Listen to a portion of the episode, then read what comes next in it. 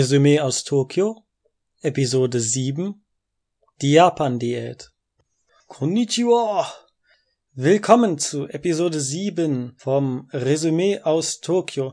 Mein Name ist Jan Lukas, ich berichte hier über mein Leben in Japan im Zuge meines Austauschstudiums. Und kommen wir direkt zur Sache. Es gibt Neuigkeiten aus der Welt des Go, vielleicht einigen bekannt aus dem Manga Hikaru no Go, obwohl das Spiel eigentlich aus China stammt. Wie dem auch sei, der Computer AlphaGo hat es geschafft, den koreanischen Profispieler Lee Sedol, der 2007 bis 2011 als stärkster Go-Spieler der Welt galt, zu besiegen. Ich weiß noch, dass ich vor acht Jahren eine Schulpräsentation, ein, ein, Referat über das Spiel Go gehalten habe und zu diesem Zeitpunkt hieß es noch, dass es keinen Computer auf der Welt gäbe, der einen Spieler über dem mittleren fortgeschrittenen Level schlagen kann. Nun ist also einer der stärksten Go-Spieler der Welt von einer künstlichen Intelligenz besiegt worden. Bedeutet das den Untergang der Go-Welt? Oder der Welt generell, werden wir alle von Maschinen ersetzt und übernommen, werde auch ich hier am Mikrofon bald von Maschinen ersetzt werden? Man weiß es nicht, man weiß es nicht. Was mir aber viel wichtiger war bei der Berichterstattung ist der Spieler Isedol, der wirklich, ja, attraktiv ist. Meine Meinung zu koreanischen Männern könnt ihr im Reisebericht über Korea nachhören. Auf der anderen Seite ist mir etwas sehr, sehr Unbehagliches in Japan vor die Augen gekommen. Und zwar habe ich schon das vierte Mal junge japanische Männer in Ackboots gesehen. Ackboots, das sind diese unförmigen, unfassbar hässlichen Schuhe, die man vielleicht noch im kalten Winter verzeihen könnte, aber der ist jetzt schon fast zu Ende und Männer mit Ackboots, also Männer mit Strapse und Stöckelschuhe könnte ich noch eher äh, verstehen, das hat noch was von Rocky Horror Picture Show, aber Männer in Ackboots, also da fragt man sich, was ähm, auf diesem Planeten alles los ist. Ja, und ein Junge hat sogar ein knielanges Hemd dazu getragen. Knielanges Hemd und Ackboots. Ein Student vielleicht ein, zwei Jahre jünger als ich, aber da verliert man schon den Glauben an die Menschheit.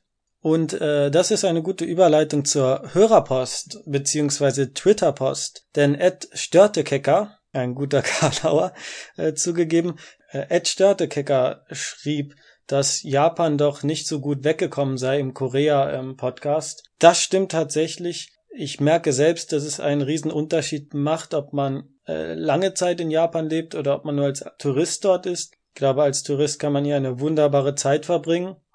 Auf längere Zeit wird man aber früher oder später auch mit den sehr unangenehmen Seiten äh, Japans und der japanischen Gesellschaft konfrontiert. Im Endeffekt äh, überwiegen natürlich die positiven Sachen und ich bin ähm, sehr glücklich hier sein zu können und würde das auch jedem empfehlen. Nur ja, man braucht sich keine Illusionen zu machen. Also das Paradies auf Erden ist es hier auch nicht, obwohl es manchen auf ersten Blick so äh, zu erscheinen mag. Und von eben jenem Twitterer kam auch eine Anfrage, und zwar zu der letzten Manga-Empfehlung. Und da hatte ich über Asano Inio gesprochen, den Manga-Zeichner, und sagte, dass Oyasumi Pumpun doch ein Manga sei, den man gelesen haben sollte in seinem Leben. Und er fragt, ob es noch weitere gibt oder noch weitere Empfehlungen, die ich ähm, aussprechen kann. Und deswegen gibt's im zweiten Teil des Podcasts, also zum Schluss, fünf Manga, die ich ähm, jedem ans Herz legen kann und die jeder gelesen haben sollte.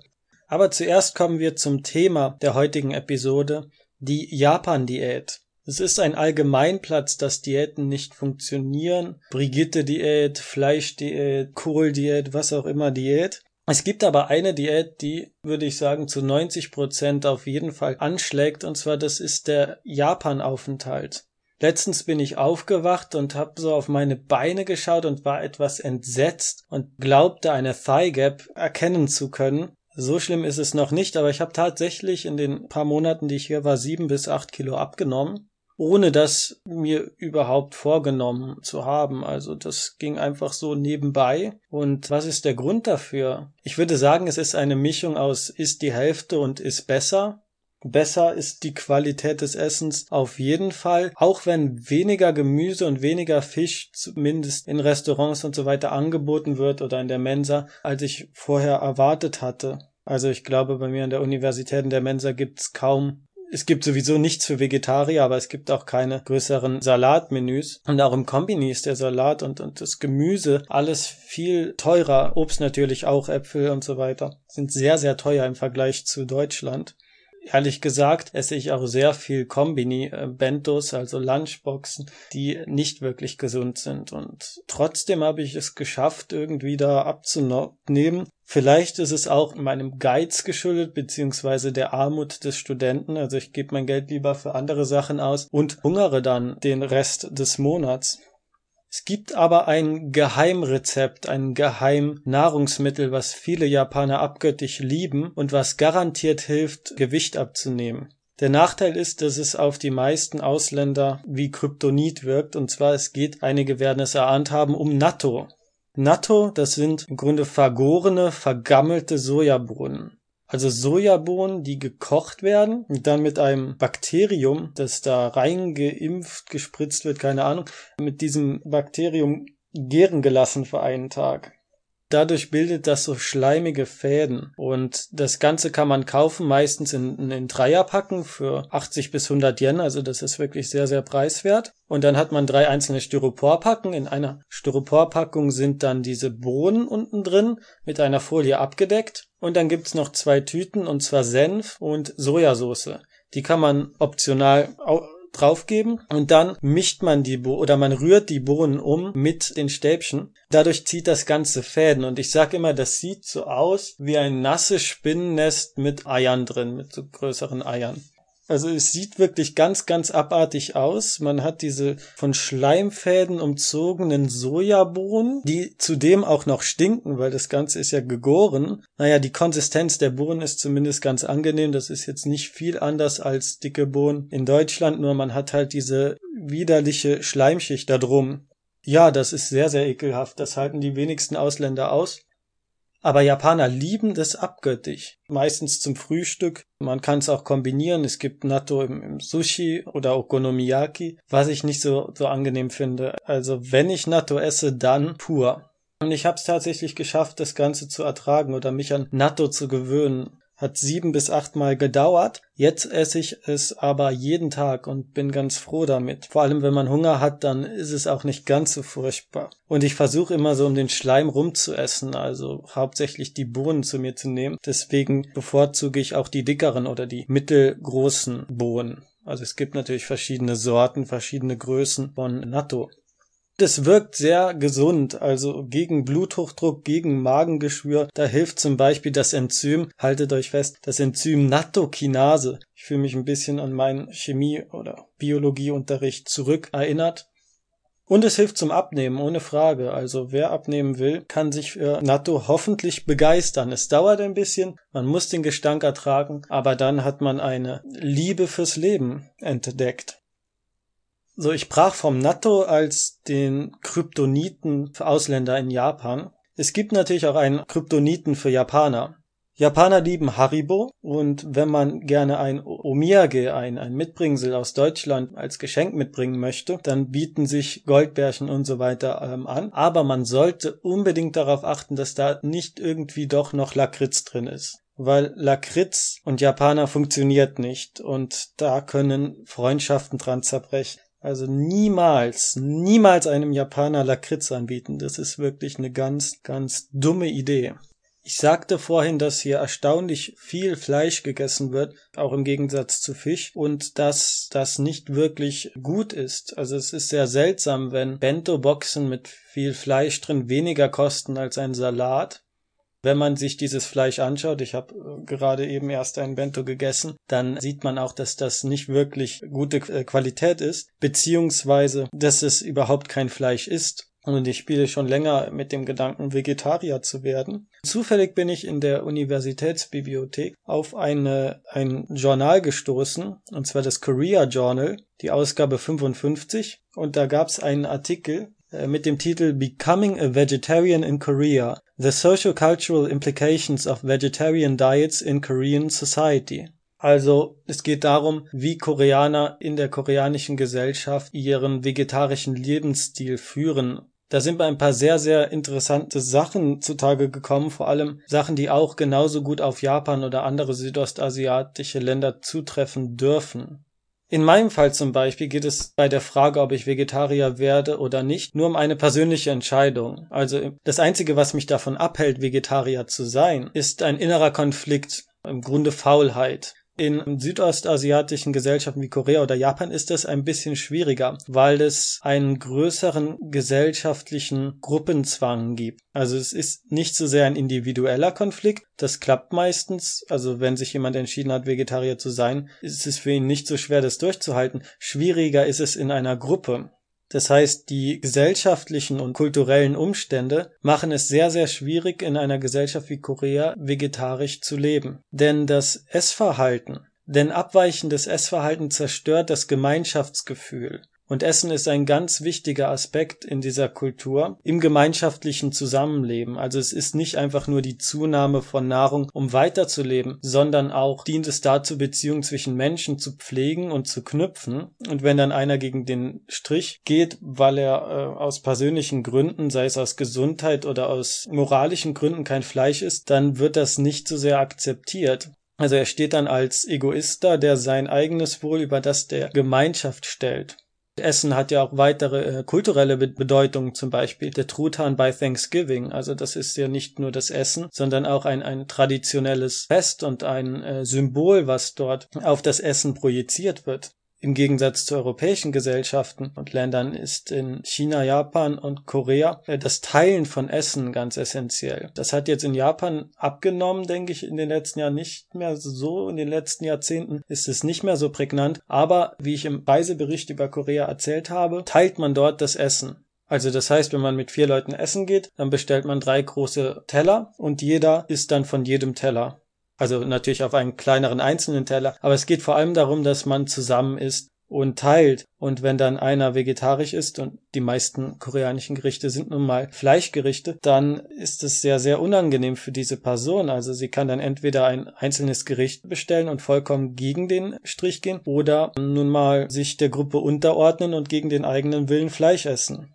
Essen wie Shabu Shabu oder Bulgogi isst man ja in der Regel in größeren Gruppen, vor Partys mit Arbeitskollegen und da ist es schon sehr, sehr schwierig. Also die Person gerät dann in einen Gewissenskonflikt. In diesem Artikel wurden dann ausführliche Interviews mit 38 Personen geführt, von denen ein Großteil weiblich, unverheiratet und Durchschnittsalter 33 war. Ist auch so eine Sache. Also verheiratet zu sein mit einem Partner, der das nicht akzeptiert, stelle ich mir da auch schwierig vor. Dann gab es ein Beispiel aus diesem Interview über eine Date-Situation, die sich wie ein Verhör angefühlt hat. Also die äh, weibliche Teilnehmerin hat dann gesagt, dass sie Vegetarierin wurde und wurde auf einseitig ausgefragt von dem Partner. Also das war keine schöne Date-Erfahrung. Das krasseste Statement in diesem Essay war die Aussage einer Vegetarierin, die versucht hat, sich quasi selbst zu hypnotisieren, also sich so vorgestellt hat, dass sie sich selbst hypnotisiert, um es zu ertragen, um das Fleisch zu essen, äh, weil sie eben in einer Situation war, in dem es da keine Alternative gab, außer rausgehen und seine sozialen Kontakte zu gefährden. Also da gibt schon eine sehr starke gesellschaftliche Sanktion für Außenseiter. Auch Fremde fühlen sich dann bewilligt oder befähigt, Vegetarier anzusprechen und zu sagen, ja, schau mal, das geht doch gar nicht so. Wie kannst du denn hier allein sitzen und, und Gemüse essen? Die Altershierarchie spielt natürlich auch eine Rolle wie in Japan. Ebenso in diesem Fall wird eher Rücksicht auf Ältere genommen. Also wenn dann der 70-jährige Oberst sich entscheidet, kein Fleisch zu essen, dann führt da niemand den groß das äh, ankreiden. Auch in Japan begegnet man Vegetarismus meist mit Unverständnis. Ich habe erst heute ein Schild auf einem Streetfood Market gesehen, auf dem 100% vegan stand. Das war ein Burgerladen. Und die Aufschrift 100% vegan wurde mit einem Pfeil auf das Salatblatt des Burgers gerichtet. Die Fleischbulette war trotzdem aus Fleisch und nicht aus Tofu oder irgendeinem anderen Ersatz. Also das, das Verständnis, was überhaupt vegan ist oder vegetarisch, ist überhaupt nicht vorhanden. Das Bewusstsein ist nicht vorhanden. Also viele sagen dir dann, dann kannst du ja Hühnchenfleisch essen, das ist ja in Ordnung. Selbst an den Universitäten, und das finde ich bedenklich, also selbst an den Universitäten gibt es kaum ein Bewusstsein, obwohl es da doch am ehesten vorhanden sein müsste. Und da hat es ebenso mit den soziokulturellen Faktoren zu tun. weil Essen halt sehr wichtig ist und niemand gegen den Strom schwimmen will und die Harmonie beim Essen zerstören will. Wurde auch aufmerksam gemacht auf einen, auf einen Internetartikel über Taiwan. Da hieß es, warum für Taiwaner das Essen viel wichtiger ist als für Deutsche. Und da hieß es dann, dass trotz der Armut damals in Taiwan, ebenso wie in Korea, das Essen halt sehr gut war und sich die Leute da drauf freuen könnten, egal wie wenig sie sonst hatten. Den Artikel werde ich dann unten verlinken. So, dann ein paar Empfehlungen zum Thema Essen. Nummer eins, der Kochmanga Cooking Papa. Ich bin auf den Manga das erste Mal aufmerksam geworden bei einem Artikel in meinem Japanisch-Lehrbuch Authentic Japanese, was sehr, sehr, sehr, sehr gut ist. Bin ja mit dem Mina no Nihongo groß geworden und dieses Mina no Nihongo ist, glaube ich, auch nur designt, um jungen Leuten das Japanisch lernen abzubringen. Also ich kann mir kaum ein schlimmeres Lehrbuch vorstellen und das demotiviert so sehr. Und in Authentic Japanese gibt's wunderbare Artikel, authentische japanische Artikel. Und das war eben ein Zeitungsartikel zu dem Manga Cooking Papa. Worum geht's? Also das, das Ganze wurde von Ueyama Matochi geschrieben und zwar startete der Manga 1985 und geht weiter bis heute.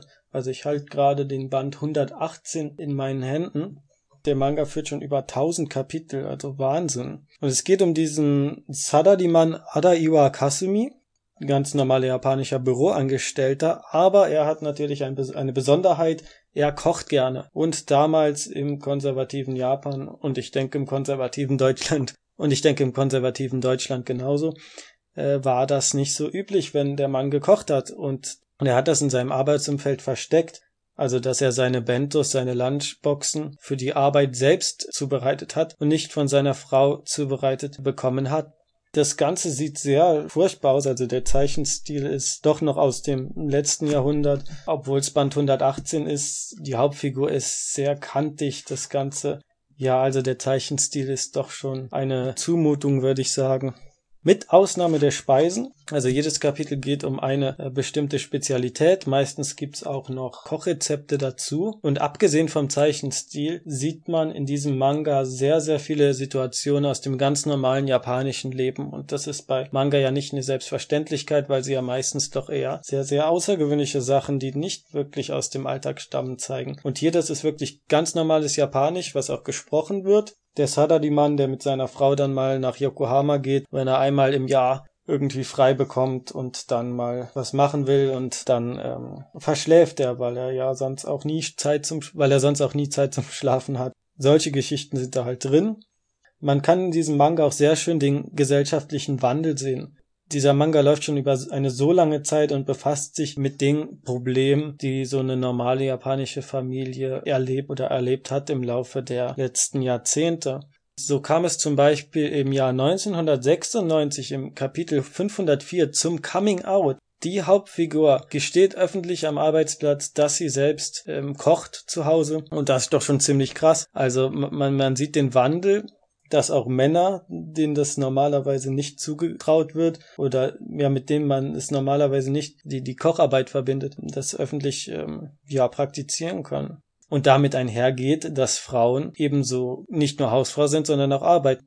Nur das war nicht immer selbstverständlich und da hat man in diesem Manga wirklich einen, also dieser Manga hat den gesellschaftlichen Trend verfolgt und vielleicht sogar mitgeprägt. Also sehr, sehr interessante Sache. Wer mehr über Japan und über Essen erfahren will, dem kann ich das empfehlen. Der kann auch hoffentlich dem Manga-Zeichner seinen Zeichenstil verzeihen. Zu den Musiktipps. Diesmal gibt's zwei sehr, sehr lustige Sachen. Zum einen ein Lied aus dem Anime Hokago Tea Time, besser bekannt als Keion, und zwar Gohan wa Okazu. Das heißt übersetzt Reis ist eine Beilage. Aber Okasu, und das ist der Witz, bedeutet Beilage zum Reis, also zum Beispiel eingelegtes Gemüse. Also der Reis bedeutet das dann, ist die Beilage zum Reis. Das Lied wird gesungen von Hirasawa Yui, die Hauptfigur des Anime, die wiederum gesprochen wird von der Synchronsprecherin Toyosaki Aki. In dem Lied gibt es so wunderbare Textstellen wie Gohan wa sugoi yo, naito kumaru yo. Das bedeutet, ja, Reis ist ganz wunderbar und ohne Reis habe ich ein Problem. Eine weitere Textstelle aus dem Lied und ich glaube, die wird auch unseren Michael sehr erfreuen. Kansaijin nara yappari okonomiyaki to gohan. Das bedeutet, für Menschen aus Kansai ist quasi das Hauptnahrungsmittel Okonomiyaki. Könnte man so als japanischen Pfannkuchen bezeichnen. Das ist auch so das klischeehafte Gericht, was man Kansai-Menschen, also Osaka, Kyoto, die Region, was man mit denen identifiziert. Und dann heißt es also Okonomiyaki und Reis weil ich glaube, die Menschen aus Kansai sind die einzigen, die Okonomiyaki als Hauptgericht sehen und dann nebenbei noch Reis dazu essen, weil das macht man, glaube ich, sonst nirgendwo. Da sagt man, Okonomiyaki ist Okonomiyaki, da braucht man jetzt nicht noch extra Reis dazu. Und dann heißt es in der folgenden Textstelle, Demo, watashi wa Kansai-jin janain desu. Und es gibt einen Einruf, Donayanen. Also die erste Stelle heißt, äh, aber ich bin gar kein äh, Mensch aus Kansai. Und dann gibt's einen Einruf, äh, im Kansai-Dialekt, der so viel heißt wie, was redest du da oder was meinst du? Sehr, sehr lustig. Muss leider gestehen, ich habe K-On nicht gesehen, wusste auch gar nicht, woher das Lied kommt, als damals ein ähm, Freund beim Karaoke das gesungen hat, aber ich habe mich herrlich amüsiert und bin vor Lachen fast umgekippt in der Karaoke-Bar. Der zweite Titel, den ich empfehlen möchte, ist von Heinz Strunk aus dem Album Sie nannten ihn Dreirad. Der Titel Fernsehkoch. Also da geht's um Fernsehköche wie Horst Lichter und Steffen Hensler, die ich persönlich schon immer ganz furchtbar fand. Was Heinz Strunk hier anrichtet, ist eine zweieinhalb Minuten lange durchgehende Beleidigung er schafft es endlich mal wieder einen guten Hitler-Vergleich zu machen. Also in letzter Zeit wird ja alles mit Hitler verglichen. Donald Trump, Putin, ja, ist ja wie Hitler, aber das allein macht noch keinen Hitler-Vergleich und man hört das und denkt, ach ja, wie Hitler, ja. Und, ähm, das hat so seine Schärfe verloren, auch wenn man es überbenutzt. Heinz Strunk schafft das ganz clever. Ich lese mal die Textzeile vor. Weil du kein Stück telegen bist, übst du deine Grimassen heimlich vorm Spiegel wie Adolf Hitler. Also das tut doch schon sehr weh. Das ganze Lied ist voll von solchen Beleidigungen. Ich muss sagen, je öfter, je öfter ich das Ganze höre, desto witziger wird's auch. Also ich habe das heute auch im, im Zug in Japan gehört und die, die Leute haben mich angeschaut und gedacht, was, was schmunzelt der Ausländer da im Zug rum? Ja, Fernsehköche, ne?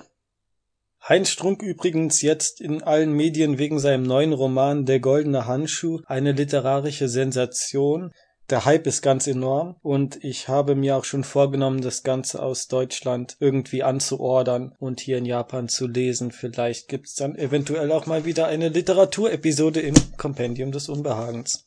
So, und damit wären wir mit dem leidigen Essensthema fertig. Ich möchte eine neue Kategorie hier an dieser Stelle einfügen, und zwar das Wort der Episode. In dieser Episode ist es Fukachironsha. Fukachiron-sha. Das bedeutet Agnostiker. Agnostizismus ist demnach Fukachiron und das setzt sich aus den vier Kanji zusammen. Fu, also nicht, Ka, möglich, Chi, Wissen und Ron, Theorie oder Ismus. Also die Unmöglichkeit zu wissen, ob Gott existiert oder nicht. Und das ist das äh, Fukachiron, der Agnostizismus. Oh, da haben wir doch wieder was gelernt. Zum Schluss gibt es nun ein paar Manga-Empfehlungen zu Werken, von denen ich glaube, dass man sie vor dem Ableben gelesen haben sollte. Und ich möchte verweisen auf Episode 74 des Kompendium des Unbehagens, der längste Teaser der Welt. Und da ging es um die Frage, ob man etwas gut finden kann, was nicht gut ist.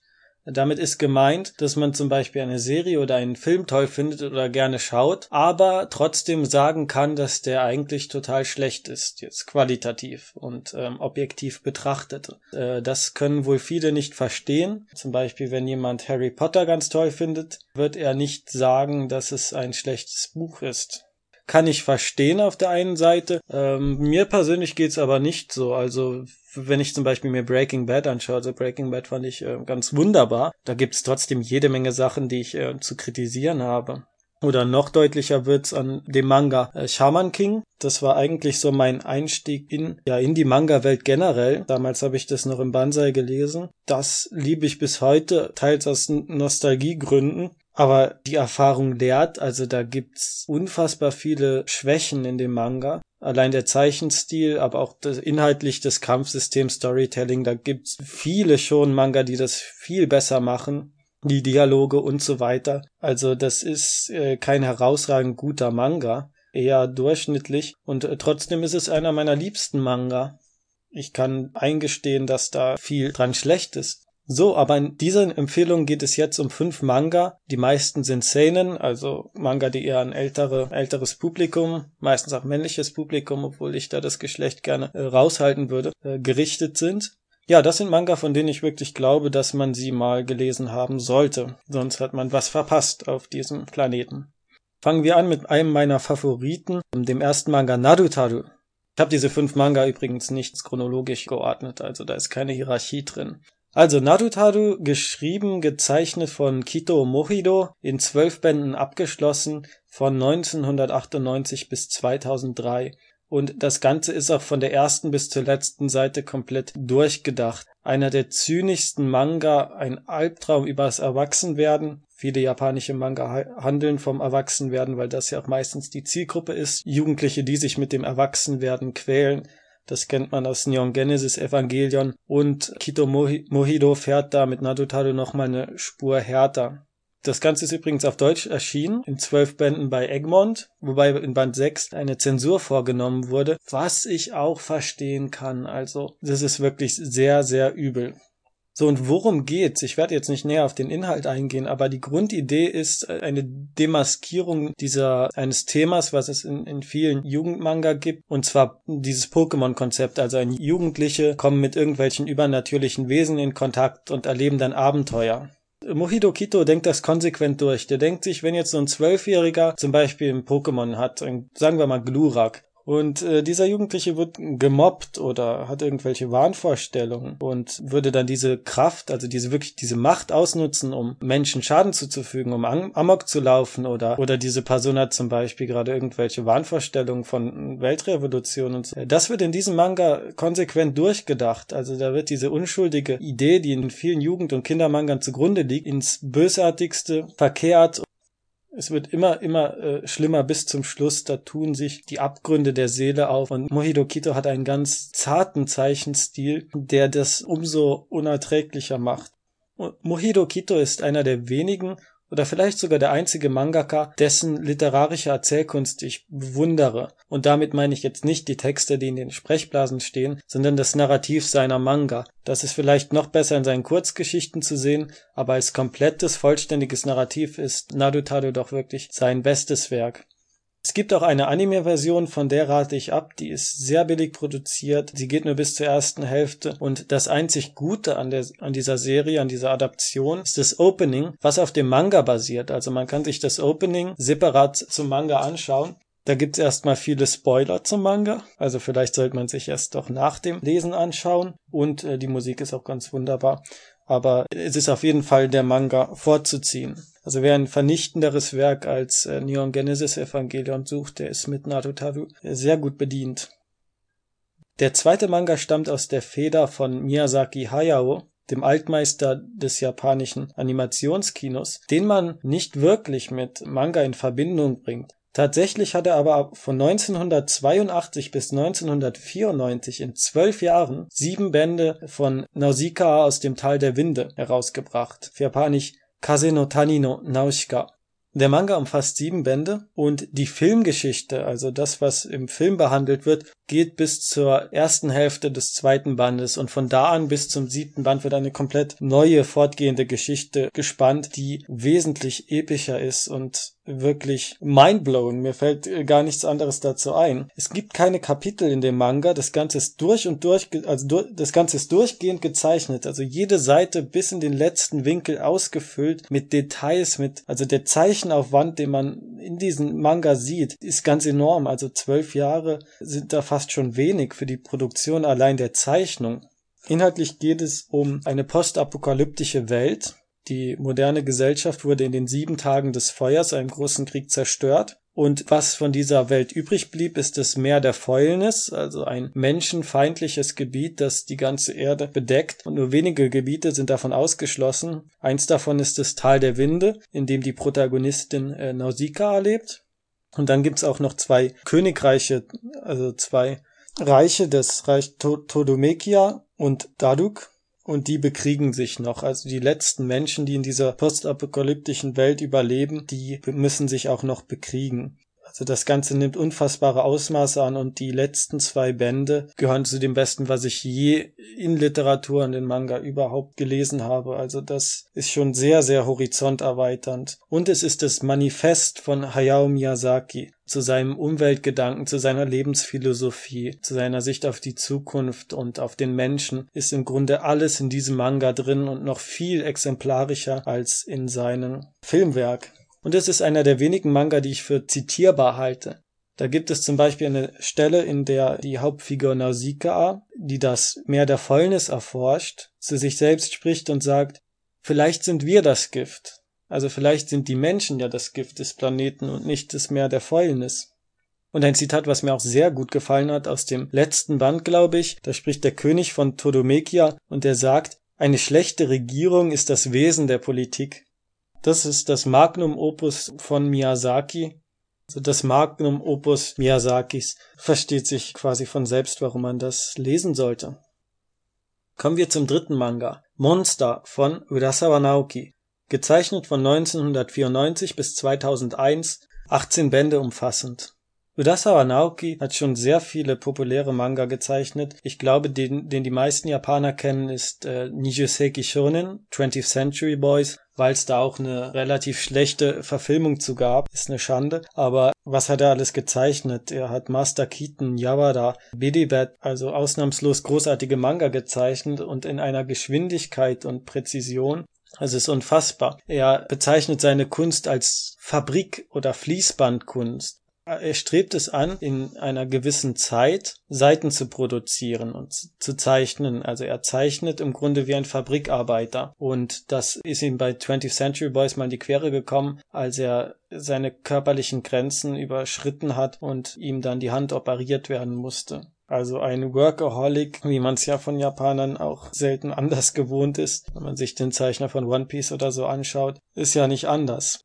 Und Urasawa Naoki schafft es, Emotionen, Figuren zu zeichnen, die ich in dieser Intensität noch nie in einem anderen Manga gesehen habe. Also da werden ganz andere Welten offen. Er schafft es auch, verschiedene Nationalitäten darzustellen. Das finde ich interessant, weil in, in diesen überkünstlichen Manga-Welten ist es sehr selten zu erkennen. Aber er schafft es zum Beispiel, dass Holländer, holländische Figuren anders aussehen als deutsche Figuren. Und seine Manga sind sehr international, sehr von Geschichte geprägt von den Nachrichten, also in seinem neuesten Manga Billybet hat er zum Beispiel auch die Flüchtlingslager in Syrien gezeichnet. Also ist er immer auf dem neuesten Nachrichten der Manga Monster beginnt 1986 in Deutschland, in Düsseldorf, wo der japanische Gehirnchirurg Dr. Kenzo Tenma einen kleinen Jungen pariert, der mit einer Schusswunde im Kopf eingeliefert wird. Er rettet diesem Jungen das Leben. Neun Jahre später kommt dieser Junge zurück und entpuppt sich als gefährlicher Mörder. Und von da an begeht sich Dr. Tenma auf eine Reise auf den Spuren eines scheinbar identitätslosen Monsters. Dabei durchreist er ganz Deutschland. Er sieht das Deutschland nach der Wende, nach dem Mauerfall von München bis Ostdeutschland bis in, bis nach Tschechien führt ihn die Reise. Es ist wohl der spannendste Manga, der je gezeichnet wurde. Es gibt auch eine Anime-Version von Madhouse produziert, 74 Episoden lang. Und in diesem seltenen Fall kann ich die Adaption auch genauso empfehlen wie den Manga. Der Zeichenstil Udasawas wurde so gut wie möglich bewahrt und generell ist es eine also fantastische Adaption. Der Soundtrack großartig mit einem deutschen Orchester aufgenommen. Opening, Ending, Animation, alles ist vollkommen makellos. Ich habe diese 74 Episoden schon zwei bis dreimal gesehen. Also wer jetzt nicht an den Manga rankommt, kann sich auch gerne äh, mit dem Anime bedienen oder wer generell Anime dem Manga vorzieht. Von allen noch lebenden Mangaka ist Urasawa Naoki wohl der beste und Monster ist sein Magnum Opus und wohl mit Abstand das Beste, was er je gezeichnet hatte, was ihm auch seinen Ruf als Meister der Spannung eingeheimst hat. Es ist einer der wenigen Manga von ihm, die wirklich ein äh, meiner Meinung nach äh, makelloses Ende haben. Darüber kann man sich natürlich streiten. Aber wie dem auch sei, unbedingte Empfehlung. Monster von Odasawa Naoki kann man sich auch wunderbar als Deutscher anschauen. Also mit welcher Präzision und wie unfassbar die, die Recherchearbeit dafür gewesen sein muss, um, um, um Deutschland so darzustellen. Also ein fremdes Land, das er vielleicht einmal oder noch gar nicht besucht hat, in so einer Präzision darzustellen. Ich glaube, das wäre umgekehrt. Also als ein Deutscher über Japan würde so etwas, glaube ich, niemals zustande bekommen. So, wir nähern uns dem Schluss. Der vierte Manga. Hinotori oder auch Phoenix von Osamu Tezuka. Von 1967 bis 1988 in zwölf Bänden verfasst. Tezuka selbst bezeichnet es als sein Magnum Opus, ein epochenübergreifender Manga über den Sinn des Lebens und der beste Manga des besten Mangaka aller Zeiten. Also da braucht man eigentlich nichts mehr zu, zu sagen. Das sollte jeder gelesen haben. Als äh, Schlusslicht gibt es einen etwas unscheinbareren Manga, und zwar Yokohama Kaidashi Kiko. Im Manga von Ashimano Hitoshi befinden wir uns ebenso wie in Naushka in einer postapokalyptischen Welt. Ein Großteil der Menschheit ist ausgestorben, es wird nie genau geklärt, warum das passiert ist. Äh, nebenbei gesagt, es gibt in japanischer Popkultur meistens zwei Szenarien für den Weltuntergang. Und zwar einmal das Armageddon, wie wir es in äh, Naushika oder in Akira gesehen haben, oder der nicht endende Alltag, der Owadanai Nichijo. Yokohama Kaidashi Kiko fällt in die letztere Kategorie. Es ist ein sehr, sehr melancholisches Werk, ein sehr faszinierendes und ruhiges Werk. Also es geht um den Untergang der Welt, um das Aussterben der Menschheit und trotzdem ist es so ruhig und friedlich, dass es auch wieder befremdlich ist und man, man fragt sich, was ist das für eine Welt, die einem da gezeigt wird. Die Hauptfigur Alpha ist ein Roboter und betreibt ein Café auf dem Land. Man folgt ihrem Alltag, es ist ein Nichijokei, ein Alltagsmanga, in dem sie von Kapitel zu Kapitel andere Sachen macht. Sie geht zum Beispiel auf und macht Fotos oder nimmt an Festen teil. Da sie als Roboter nicht sterblich ist, sieht sie, wie alles um sich herum ähm, altert, ja, wie das Ende der Menschheit hoffentlich ein friedliches sein wird. Zum ersten Mal habe ich von diesem Manga gelesen in einer Rezension von Pilop, den vielleicht einige kennen, die auf Anisearch unterwegs waren. Also Anisearch war eine ganz hervorragende Seite, bevor dieses neue, unfassbar schreckliche Seitenlayout und Seitendesign drauf kam und seitdem habe ich dieses Portal leider nicht mehr benutzt und ähm, Pilop, ein Mitglied dieser Seite, hat wohl die besten Rezensionen zu Anime und Manga geschrieben, die ich so in deutscher Sprache auf deutschen Fanseiten je gelesen habe. Und er hatte einen kurzen, sehr prägnanten Text zu Yokohama Kaidashi Kiko geschrieben und warum er diesen Manga so großartig findet. Und das kann ich nur voll unterschreiben. Also ich werde auch den Link unten posten. So, und das waren die Manga-Empfehlungen. Und wer nun denkt, äh, Moment, das stimmt doch mit der Top 10 Liste auf äh, ANN, auf Anime News Network größtenteils überein, dem kann ich nicht ganz widersprechen. Also diese Top 10 auf ANN, die ist auch nicht wirklich schlecht. Also es gibt eine Top 10 für Best Rated und für Popular und bei Popular ist dann der ganze Mist. Und bei Best Rated findet man auch dann die Perlen. Also das sind jetzt nicht die größten Geheimtipps, die ich hier äh, euch empfohlen habe. Also Geheimtipps ist nochmal eine ganz andere Geschichte, aber das sind halt Manga, deren Einfluss unverkennbar ist. Ja, also Klassiker, die unbedingt äh, lesenswert sind.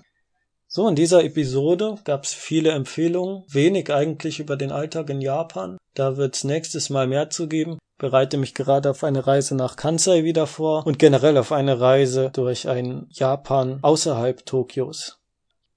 So, damit bedanke ich mich fürs Zuhören. Bis zum nächsten Mal. Est Mernato.